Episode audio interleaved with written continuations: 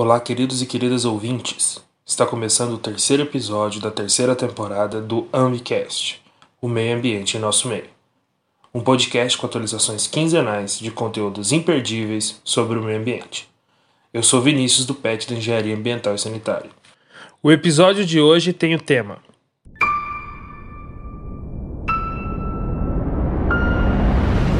Saneamento: custo ou investimento?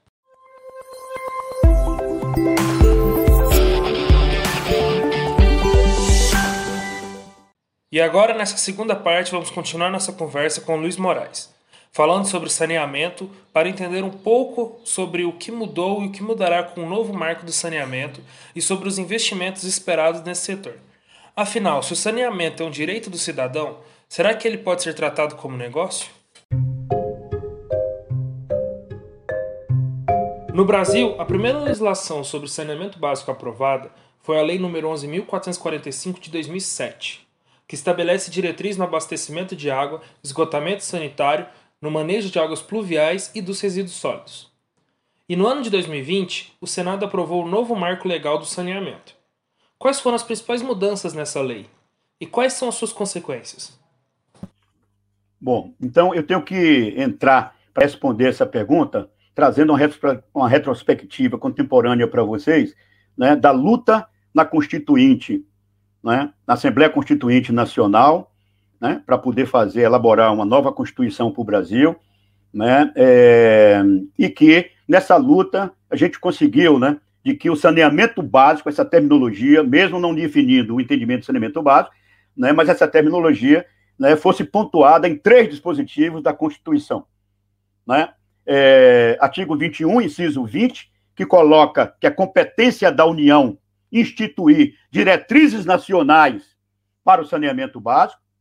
Depois, né, o artigo 25, que fala de que é competência comum da União, dos estados, do Distrito Federal e dos municípios, ou seja, de todos os entes federados, promover programas de saneamento básico, ok? E no artigo 20, que é o artigo, né, é, o último artigo da área da saúde, que fala que é competência do Sistema Único de Saúde formular participar da formulação das políticas de saneamento básico e executar ações de saneamento básico.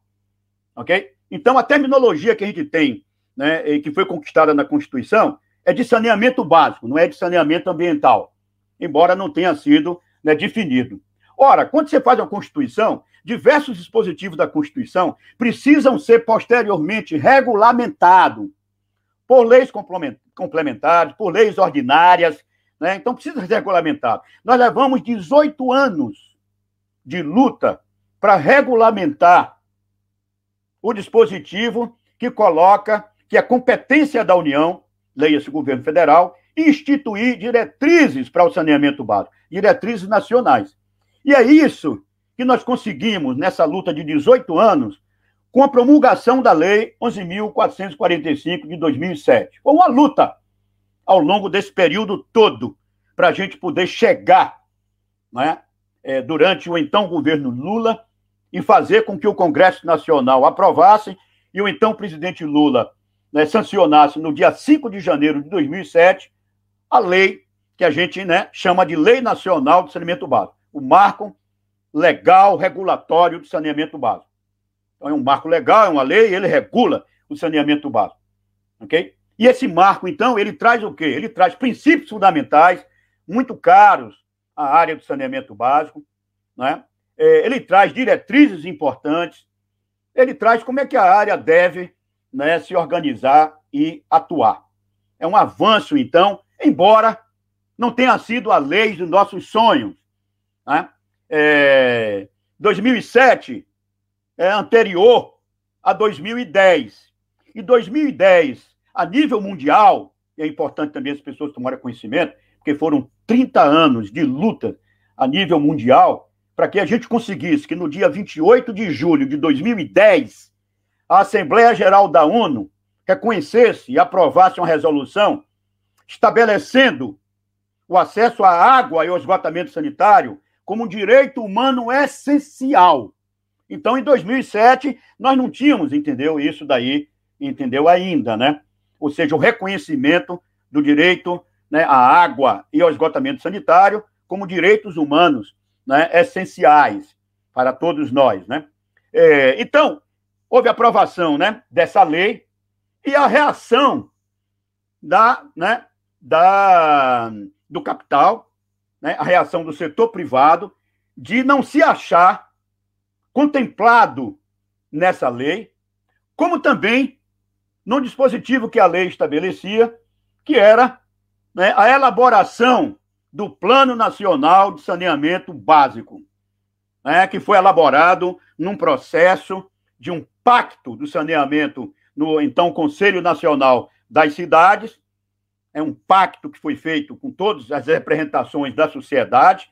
Depois, na elaboração de um estudo denominado Panorama Nacional de Saneamento Básico, elaborado né, por três universidades públicas, a Universidade Federal de Minas Gerais coordenando, com nós da Universidade Federal da Bahia, Universidade Federal do Rio de Janeiro, 2.500 páginas, né, é, esse estudo, sete volumes, que serviu de subsídio para o governo federal elaborar, então, o Plano Nacional de Saneamento Básico, submeteu uma consulta pública, duas audiências públicas, para depois, então, tramitar né, em quatro conselhos, Conselho Nacional das Cidades, que era a instância, né, era a instância de controle social de saneamento, o Conselho Nacional de Saúde, Conselho Nacional de Meio Ambiente, Conselho Nacional de Recursos Hídricos. E após passar por esses quatro conselhos, eles apreciando e eles aprovando, né, propondo uma alteração aqui e acolá, chegou então né, a, o gabinete da presidenta Dilma, né, que é, encaminhou para os ministros da área poderem apreciar, e aí, depois da aprovação pelo ministro, um decreto aprovando, então, no final de 2013, o Plano Nacional de Saneamento Básico, que passou a vigir a partir de janeiro de 2014, com um horizonte de 20 anos. Então, né, vigente até 2033. 2033. Daí, essa data na lei de 2033, né? Tentando fazer um pouco, obedecer um pouco e coloca o plano nacional, né? Mas também confundindo um pouco, entendeu? A sociedade, porque o objetivo né, dela é um outro.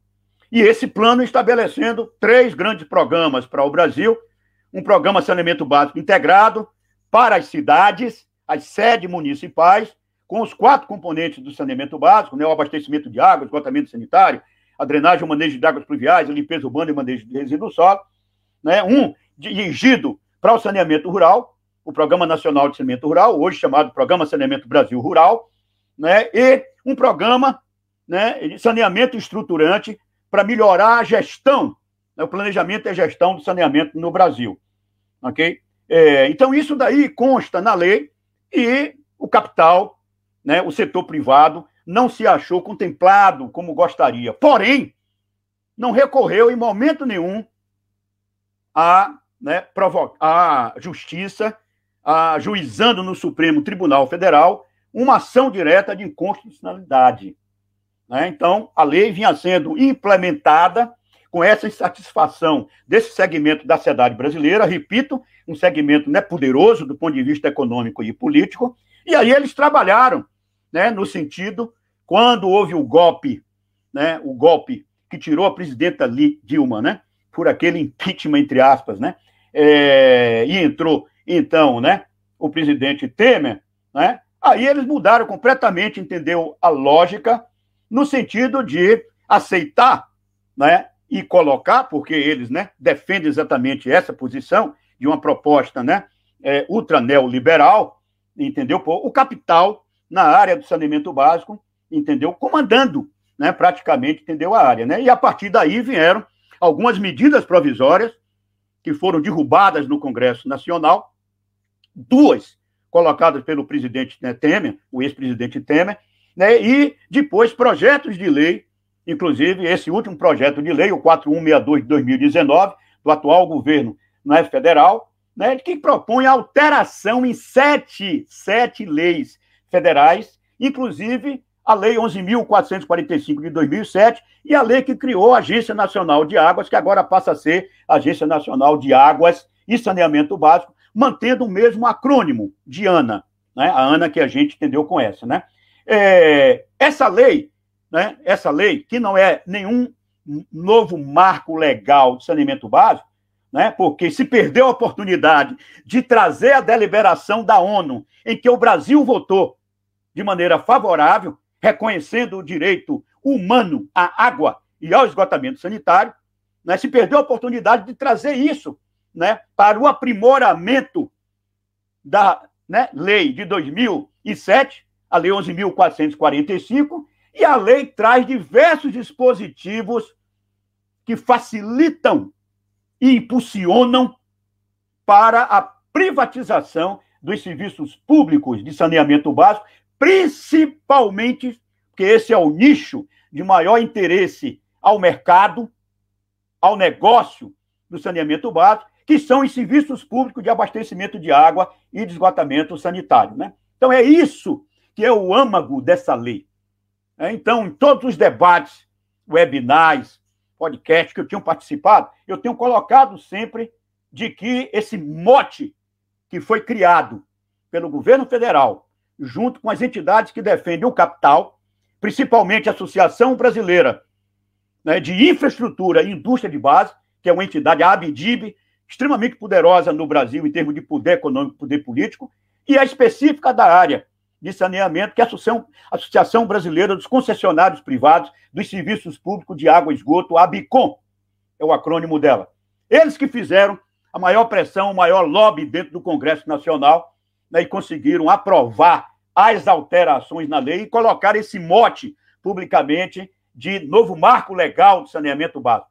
Então, de novidade, não tem nada, tem retrocesso para a sociedade brasileira. E por incrível que pareça, a lei é de 15 de julho do ano passado, já tem quatro ações diretas de inconstitucionalidade ajuizadas no Supremo Tribunal Federal, a primeira pelo PDT, a segunda pelo bloco de partidos PCdoB, PSOL, PSB e PT, a terceira pela Associação Nacional dos Serviços Municipais de Saneamento, a ASEMAI, e a quarta relativamente recente, de maio desse ano, pela Associação das Empresas Estaduais de Saneamento né, Básico, a AESB. Então, quatro ações tramitando, e o Supremo já colocou na agenda de que agora, em novembro, vai apreciar né, as duas primeiras ADINs, ações diretas. Então, para ter tanta ação direta de constitucionalidade, mostra para a gente, é somente se deitar e fazer uma análise né, nessa, nessa lei,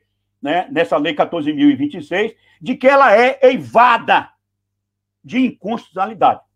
Ela passa por cima do município, ela desconhece, entendeu? Né, esse esforço que os municípios têm feito, mesmo com a questão tributária no Brasil, penalizando esses municípios e o bolo maior do dinheiro ficando com a União, com o governo federal.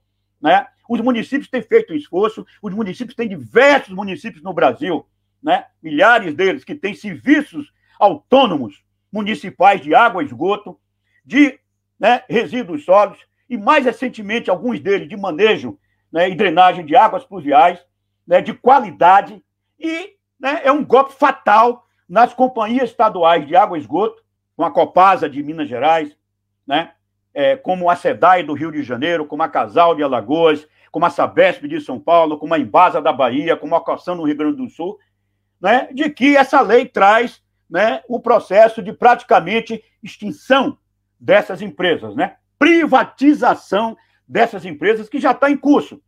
E com recursos do Banco Nacional de Desenvolvimento Econômico e Social, nós já estamos tendo aí o processo de privatização, de concessão privada, na região metropolitana de Maceió, 13 municípios, né, em uma, uma quantidade monstruosa de municípios do Rio de Janeiro, né, retaliando, então, a SEDAI, a Companhia de Água e Esgoto do Rio de Janeiro, chegando ao absurdo de dividir o município do Rio de Janeiro em quatro partes, para colocar cada parte dessa em um lote, para poder gerar rentabilidade, lucro para as empresas privadas que foram ao leilão, entre aspas, né, e abocanharam, com uma outorga, né, com pagamento de outorga monstruosa ao Estado do Rio de Janeiro, que vai ter que dividir isso daí com os municípios do Rio de Janeiro, mas que essa outorga né, de 22 bilhões inicialmente vai ser bancado 17 bilhões pelo BNDES, ou seja, né, o dinheiro está aparecendo para os mesmos.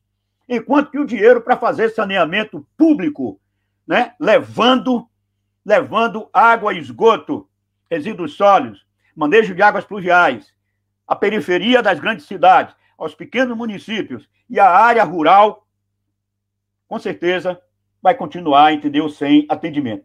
Então eu vejo como um grande retrocesso para o Brasil e desde o primeiro dia que ela foi promulgada, eu luto pela revogação integral dessa lei, integral dessa lei. E efetivamente a sociedade brasileira construir um projeto de lei de maneira participativa para discutir com os diferentes candidatos que aparecerem no ano que vem, tanto a Câmara dos Deputados, ao Senado, né, como ao Poder Executivo, à Presidência da República, né, um outro um outro marco legal regulatório para o saneamento no Brasil que considere a água e o esgoto como direito humano essencial, respeite a deliberação né, da ONU e avance para atender exatamente os até então excluídos, que é a população desses locais que eu acabei de dizer, entendeu, para vocês né, aqui. Né? Então, essa é, é a luta que eu espero de que a sociedade brasileira se intere cada vez mais né, sobre essa questão, estude mais, entendeu, essa questão, existam mais e mais, entendeu, podcasts né, detalhando né, e levando à sociedade informação com embasamento né, técnico, científico, né, inclusive, e não negacionista, para que a gente possa avançar e realmente a gente venha, daqui a algumas décadas, a, é, atingir a universalização do saneamento básico, que é um desafio né, monstruoso. Esse país continental, que tem realidades completamente diferentes nas diferentes regiões do país, e dentro das regiões, e dentro, inclusive, dos estados, e dentro, inclusive, dos municípios, precisam, né, precisa trabalhar do ponto de vista, por exemplo, da tecnologia, né, não a ditadura tecnológica de uma, de uma única tecnologia, mas utilizar tecnologias apropriadas às diferentes realidades, tecnologias sociais, né, em que tenha a sociedade participando do desenvolvimento dessas tecnologias, e nós, como técnicos, como profissionais, dando o aporte técnico, entendeu, para a gente, o conteúdo técnico da tecnologia, né? ou seja, é, políticas públicas que sejam políticas públicas universais para atendimento de toda a população, entendeu? E não cair no engodo do que está colocado na lei, que até dezembro de 2033 né, terá que ser atendido 90%, 99% da população com água, abastecimento de água, e 90% da população com coleta e tratamento de esgoto. Esse é um outro engodo. Isso daí são metas para os contratos, para os contratos. E os contratos vão ser feitos de forma seletivas, pegando municípios, entendeu, Pão? Né, selecionados para montar, então, as unidades né, regionais ou os tais blocos né, de referências. Né? É, então, eu posso ter uma capital com 100% de atendimento em água e posso ter no, na unidade regional de saneamento dela um outro município que tenha 70% né, de cobertura e que no cômputo final do contrato chegue a 99% de água e 90% de coleta e tratamento de esgoto. E a população, a população rural completamente esquecida não contemplada né, efetivamente né, por essa lei. Tinha inclusive um artigo na lei anterior que colocava formas que já acontecem hoje no Brasil de autogestão para localidades de pequeno porte, né, o Nordeste brasileiro, Ceará, né, a Bahia, Pernambuco agora, Rio Grande do Norte, né? mas não, não somente no Nordeste, a gente vê também no sul do, do, do país, né? É, soluções né, de autogestão em que, por associações de moradores e uma central de manutenção, né, para dar apoio à manutenção né, e operação dos sistemas de água e de esgoto, vem atuando, pois, na lei anterior, esse tipo de modelo ele era execuível. Nessa lei agora ele foi revogado. Ele foi revogado, é mais um retrocesso. O retrocesso dos planos né, regionais de saneamento básico, eliminando, eliminando né, a necessidade do instrumento de planejamento municipal, tão importante, porque a população mora é no município, é no município, do planejamento do saneamento básico a nível municipal, com elaboração, como estava acontecendo, dos planos municipais de saneamento básico. Então, eu vejo diversos retrocessos e nenhum e melhor exemplo não pode ser dado como esse efetivo que eu estou dando para vocês, de que nesse curto espaço de tempo, quatro ações diretas de constitucionalidade né, foram ajuizadas no Supremo, estão ajuizadas no Supremo Tribunal Federal. Eu acredito que o Supremo, né, porque até já julgou matérias similares em adins anteriores, o Supremo venha, né, se não revogar a lei completo, anular diversos dispositivos entendeu, da lei, mostrando que eles são completamente constitucionais. Passa por cima da autonomia municipal que está lá garantido no artigo, C, no artigo 30 inciso 5 da Constituição Federal, compete aos municípios organizar e prestar diretamente ao regime de concessão ou permissão os serviços públicos de interesse local. E os de saneamento são de interesse local. Entendeu? Aí criaram né, uma estrutura de interesse comum, entendeu? Abarcando mais de um né, município para regiões metropolitanas, aglomerações né, urbanas e micro-regiões, que tinha sido fruto né, da apreciação de uma ação direta de constitucionalidade né, pelo Supremo Tribunal Federal, que aprovou, né, e baixou e publicou um acórdão considerando de que em regiões metropolitanas, só e somente né, nelas, aglomerações urbanas e micro-regiões instituídas por lei estadual, né, complementar, que precisa de um quórum né, maior do que uma lei ordinária, é que então né, se, se teria um olhar para o o saneamento básico enquanto interesse comum e não apenas enquanto interesse, entendeu, local. Eles agora, com essa lei 14.026, ampliaram, criando essas tais unidades regionais, dando um prazo para o Estado, que já venceu. Se os Estados não criassem por lei ordinária, o governo federal, a União, criaria né, um bloco de referência passando por cima do Estado e dos municípios, tudo isso para poder impor uma região, entre aspas, e facilitar a privatização, repito mais uma vez, dos serviços públicos de saneamento básico, principalmente dos de abastecimento de água, esgotamento sanitário, exatamente aqueles que nós conquistamos a nível mundial, né, o direito humano essencial a eles, né? Então essa é uma questão que está aí colocada para a sociedade brasileira estar tá vigilante em novembro, acompanhando o Supremo na apreciação dessas duas ADINs, as duas primeiras, foi essas duas que ele botou na pauta, embora eu caracterize que a melhor, aquela que está mais substanciada, é a ADIN, né, ajuizada pela ASEMAI. Entrem no site do Supremo Tribunal Federal, coloquem lá, entendeu, com a, a ADIN, né, com o número da ADIN, que vocês vão conseguir ter acesso né, a toda a fundamentação. A, a DIN da SEMAI tem 90, entendeu, páginas, e está super bem trabalhada do ponto de vista jurídico, mostrando todas as inconstitucionalidades que tem na Lei 14.026, entendeu?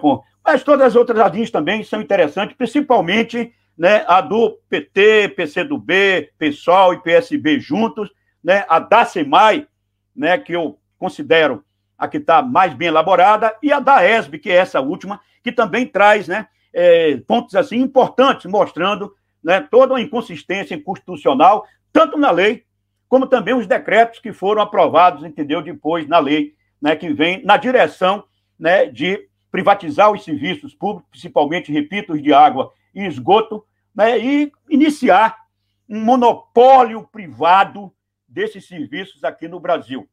Né? A gente sempre olha para aquela máxima: se monopólio público é ruim, monopólio privado é insuportável. Né? Então, a sociedade brasileira não pode permitir de que a água seja tratada como uma mercadoria, seja tratada como um ativo financeiro. Saneamento não pode ser um ativo financeiro. A gente não pode permitir isso daí. E outra, que eu acho que é importante também né, passar para os ouvintes. A nível mundial, um estudo feito por 10 entidades, incluindo a Universidade de Glasgow, da Escócia, é, avaliando no mundo inteiro, em todos os continentes, né, o processo de privatização dos serviços de água e esgoto, chegou à conclusão que de 2000, do ano 2000 a setembro de 2019, o estudo foi publicado em 2020, 312 municípios em diferentes continentes do mundo remunicipalizaram, reestatizaram, desprivatizaram os serviços de água né, e esgoto. Esse, esse estudo está na internet, é somente colocar, entendeu, na internet. Né, os três é, autores que publicam esse estudo é Kishimoto, Steinfort e Petit, e Petit Jean. Né, então, botando lá o nome desses três autores, vocês vão ver sair o estudo. Já está traduzido para o português, já tem uma versão em português né, desse ano, agora de 2021. Então, vale a pena dar uma lida nesse estudo, porque foram 312 municípios do mundo. E aí eu estou incluindo Paris, onde quem explorava eram as duas maiores transnacionais do mundo, a Suez e a Veolia. Inclusive, estão aqui no Brasil, entendeu? Já, né? Querendo abiscoitar né, a privatização dos serviços de água e esgoto no Brasil, principalmente porque o Brasil é o maior detentor de água doce do mundo superficial. 12% da água doce do mundo está aqui no Brasil. E tem os maiores aquíferos do mundo, o sistema aquífero Grande Amazônia, que é três vezes e meia maior em capacidade do que o sistema aquífero Guarani, que é o mais difundido, entendeu, para gente, que pega o Brasil e mais três países né, é, sul-americanos. Né? Então, quer dizer, essas empresas né, eram as duas que operavam Paris Norte e Paris Sul, pois elas foram enxotadas. A prefeitura criou um órgão municipal que vem prestando o serviço a um preço mais módico e a uma qualidade do serviço que tem sido né, mais elogiada pela população parisiense. Como eu poderia citar aqui né, é, Budapeste, como eu poderia citar Berlim. Em Berlim, a população fez uma pressão sobre o município, o governo municipal, e ele teve que retomar, remunicipalizar os serviços de água e esgoto, tendo que pagar um bilhão de euros, um bilhão de euros, ou seja, seis bilhões de reais, né, às empresas que estavam, as empresas privadas que estavam explorando, entendeu, os serviços. Mas eu poderia falar também de Atlanta, nos Estados Unidos, poderia falar de Buenos Aires, de La Paz, entendeu? Poderia falar de Maputo, né, na África, ou seja, pelo mundo afora, poderia falar do Brasil, né, de Itu, em São Paulo, que remunicipalizou os serviços né, de água e esgoto, e poderia falar do escândalo que foi a privatização da Saneatins, a empresa estadual né, de água e esgoto do Tocantins, que foi privatizada tempos atrás para Odebrecht Ambiental, hoje BRK Ambiental, e que né, recebeu em torno de 120 em cinco municípios, devolveu 78 municípios depois, exatamente os municípios de pequeno porte, deficitários, mantendo aqueles né, mais superavitados, que garantiu o negócio, entendeu, para elas. Né? E aí o governo de Tocantins teve que criar de última hora uma agência tocantinense de saneamento que está de forma debilitada, tentando prestar esses serviços e recebendo ação em cima de ação no Ministério Público, né?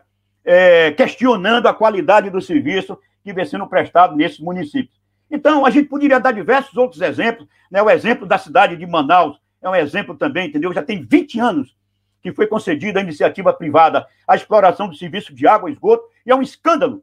Depois de 20 anos, eles explorando o que acontece. Tem tese de doutorado, entendeu? Publicada sobre isso daí. Entra na internet, procura tese de doutorado né, de Samuel, que vocês vão ver, entendeu?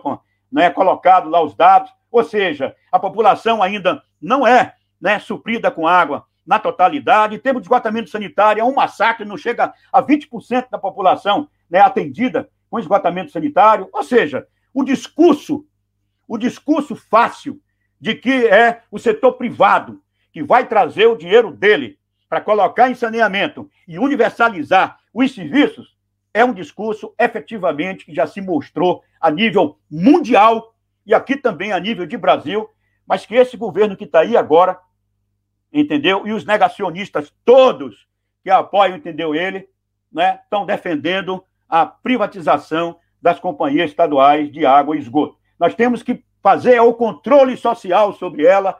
Se são órgãos municipais, o controle social sobre eles, por meio dos conselhos instituídos ou a serem né, instituídos, com a sociedade ali fazendo efetivamente o acompanhamento, a fiscalização né, da, da qualidade da prestação do serviço, do reajuste ou revisão, entendeu, tarifária, né, e não entregar isso para a iniciativa privada, para que ela faça, de uma vez por todas, né, dos serviços públicos de saneamento básico, um negócio rentável de interesse para ela, para os bancos e para os fundos, entendeu, de investimentos e os fundos de pensão.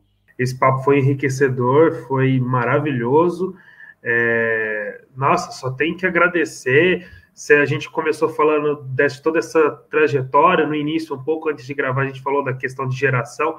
Eu fico muito feliz de ser a próxima geração que está vindo e torcer para querer pegar essa toda essa bagagem, essa história que está e levar adiante, querer seguir adiante, ser otimista e falar eu vou tentar mudar, manter esse, essa, esse fogo que a gente falou um pouco antes também sobre de querer mudar o país, de querer levar ele para o caminho certo, porque a gente vê o tão o país é rico, mas que fica na mão errada, está sempre para o lado errado, e a gente tem que tentar sempre querer é, endireitar e ir para o lado certo.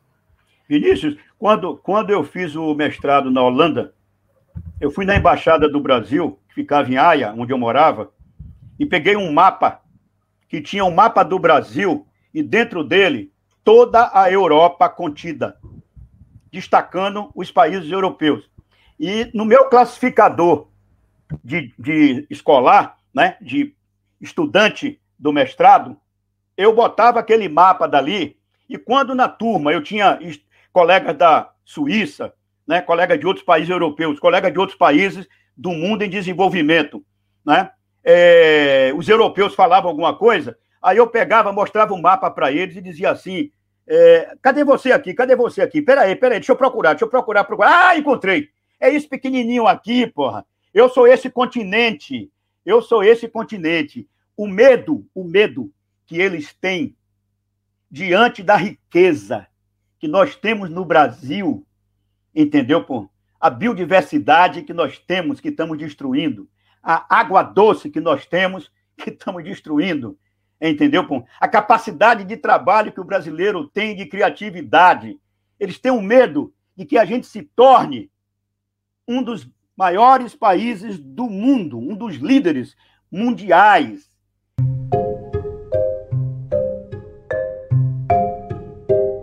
A ausência do saneamento está associada à ocorrência de doenças como disenteria bacteriana, leptospirose, cólera, além do agravamento de epidemias. Ao adoecer, as pessoas precisarão de assistência médica em postos de saúde, o que implica em gastos para o governo. Até que ponto o investimento em saneamento reduz custos com a saúde?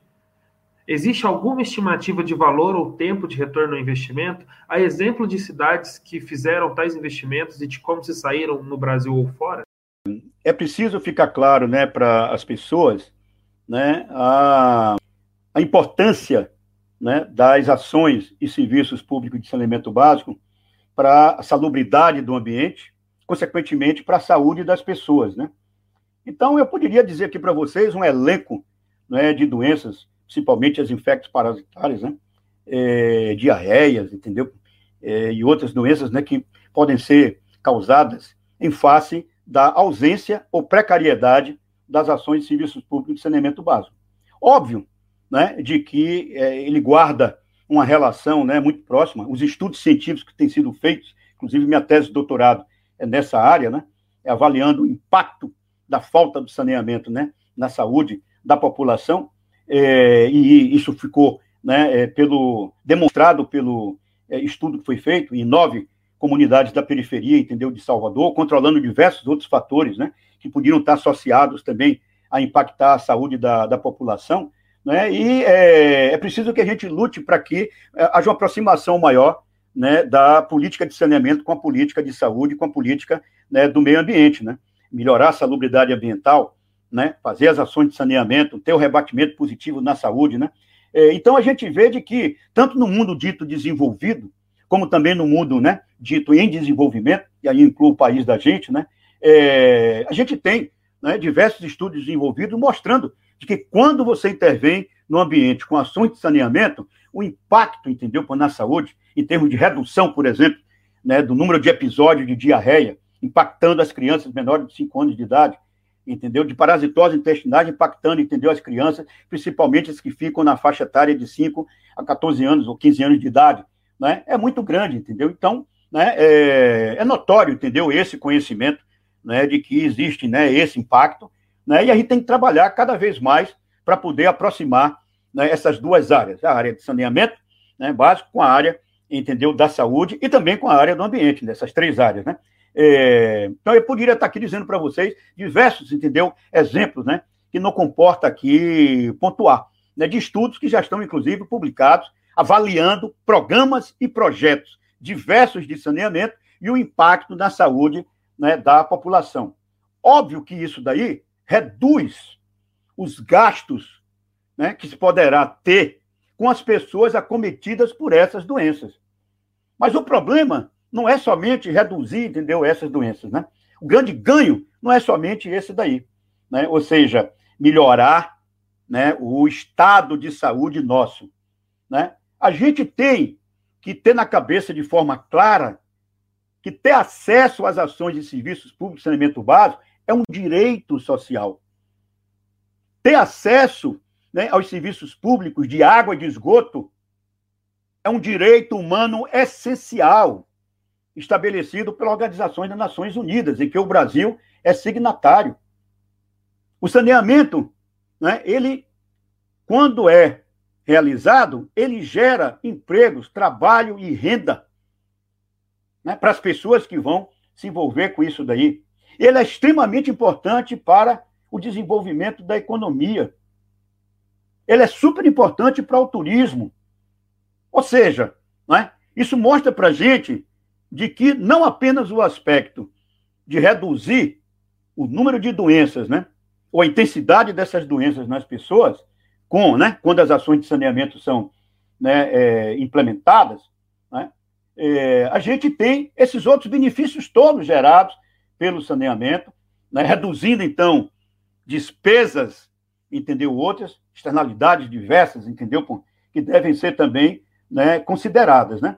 Então, isso mostra para a gente a importância do saneamento, não só para a saúde, mas para a qualidade de vida da gente, para a salubridade, entendeu, ambiental, para a geração né, de emprego, trabalho, entendeu, e renda, né, e para a movimentação da própria economia. E agora o quadro. Você pergunta e o Ambicast responde. A Emily.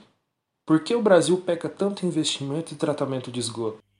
Porque, é, primeiro, né, de que a política de saneamento no, básico no Brasil, ela não é uma política pública e social né, prioritária. E a sociedade brasileira tem que fazer que ela, se priori, que ela seja prioritária.